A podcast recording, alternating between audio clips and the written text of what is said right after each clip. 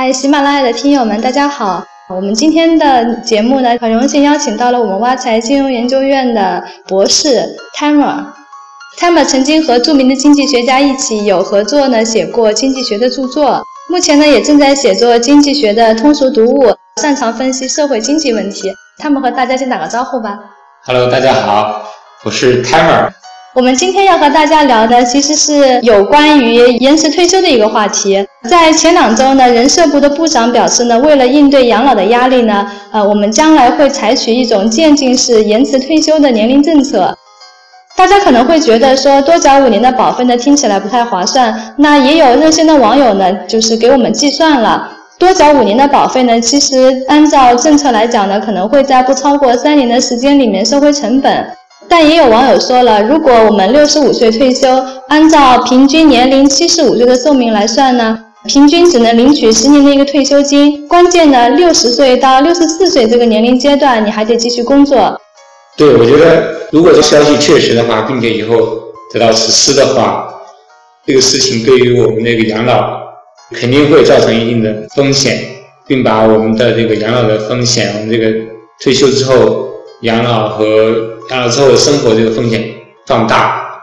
首先是我们本来比如说六十岁退休，现在推迟到六十五岁退休，我们就要延迟五年才能拿到本来在五年前就能拿到的退休金，这五年还得继续保持一个工作的状态，无法实现六十岁退休之后的一个财富自由和生活自由的这样一个自由的状态。就是说，相比我们的前人，我们。多交五年五年养老金，同时也是晚五年实现生活的自由和财富的自由这样一个相对美好的状态。这对我们来说，确确实实是一种风险的增大。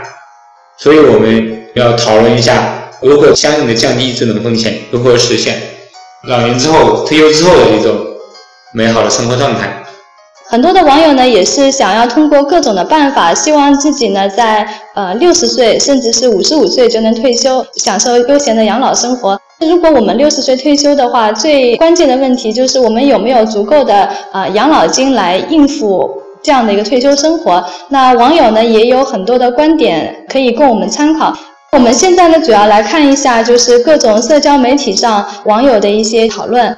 第一个呢，就是网友讲的，我们可以自存养老金，不麻烦国家了。哎，这个网友算的呢也比较有意思啊。他算的话是从二十五岁开始工作，不交养老金，那每个月呢存五百。三十年以后，五十五岁总计呢，嗯，可以存三十八点一二万元。那存五年定期呢，可以得到利息是九万元，分到每个月呢，大概是一千五百零九元。那再等五年呢，拿自己存的退休金呢，每月大概还可以拿到三千多元，本金呢还是三十八万多元。最后网友得出的结论呢是，我们也不要麻烦国家了，大家还是自己养老吧。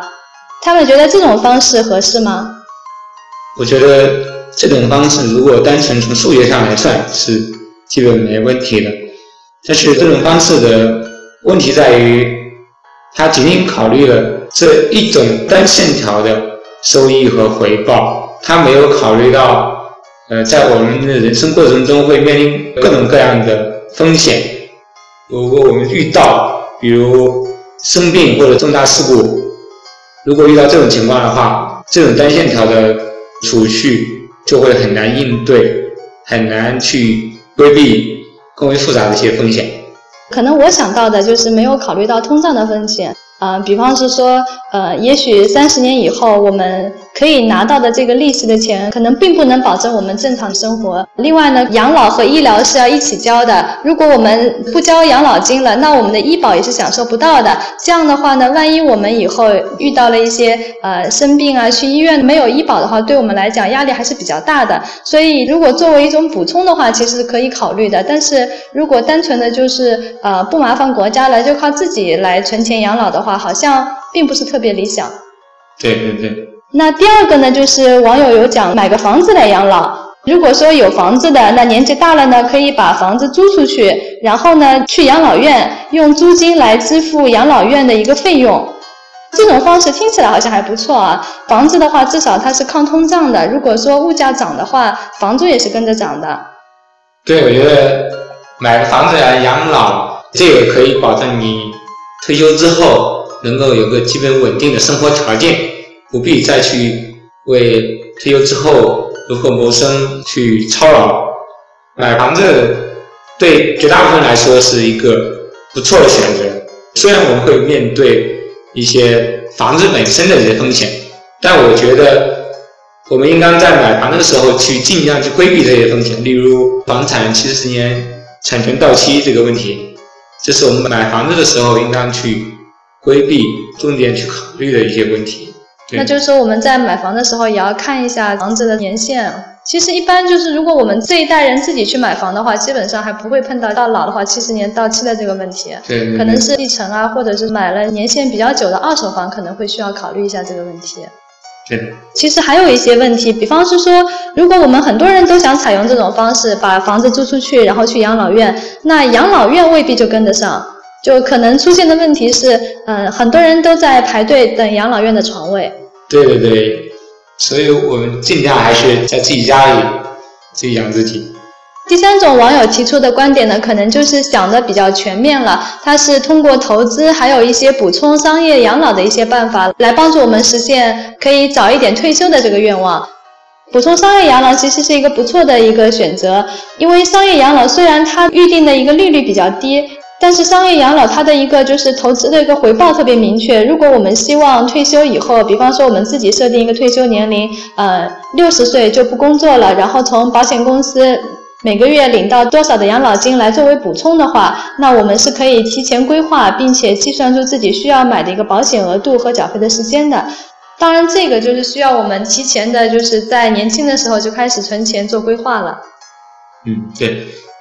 前面主要是在基本的生活条件上能够使我们有基本的生活保障。前面主要谈这个方面的问题，我觉得相对来说更靠谱的。更能使我们在退休之后有一种财务上自由、生活上自由的方式的话，我更推崇投资、储蓄这种方式。我觉得像储蓄保险是一般都会去做到的一种一种方式，比较简单，也就容易去那个操作。嗯，相对来说，像基金、股票收益性更大，但它需要需要掌握的一些。投资的技巧，需要掌握的理财的能力，对我们提出更高的要求。我觉得年轻的时候更对自己进行投资。另外，比如房地产投资、收藏品投资这种投资方式呢，嗯，收益率更大。但是这些投资方式需要我们去掌握更多的资源，在一个整个人生的过程中，不断的去积累的，包括工作能力、投资的能力，还有人脉。所以我们在生活过程中要把自己经营好，把自己作为一种最重要的理财产品，去培养我们能力，去扩展我们的人脉，去丰富我们的技能。在这个过程中，当你的能力、你的人脉、你的技能实现增值、实现更丰富的时候，你作为一种资产，你作为一种财富，它本身就实现增值的。同时，的人脉、你的能力。可以给你带来更多的投资机会，我觉得这是一种实现，嗯，退休之后一种良好美好的生活状态，一个更为靠谱的一种方式。这样说起来还是一个非常大的一个话题，对我们个人的一个投资能力，啊，包括我们的一个就是提前的一个规划方面，都要想得非常的一个全面的。其实不管是要想提早退休，还是希望我们晚年的生活水平就是不下降的话呢，我们都需要提早的进行养老的规划。除了社保和养老金以外的话，就选择更多的适合自己的补充养老的一个方式，其实都是呃我们应该考虑的。那网友提出的这些建议呢，可以适当的做一些参考。对对对。非常感谢他们今天来我们的节目。大家如果对理财感兴趣的话呢，也可以到我们挖财的微信上和我们互动。啊，微信号是挖财挖财拼音的全拼就可以了。也欢迎大家继续在喜马拉雅收听我们的节目。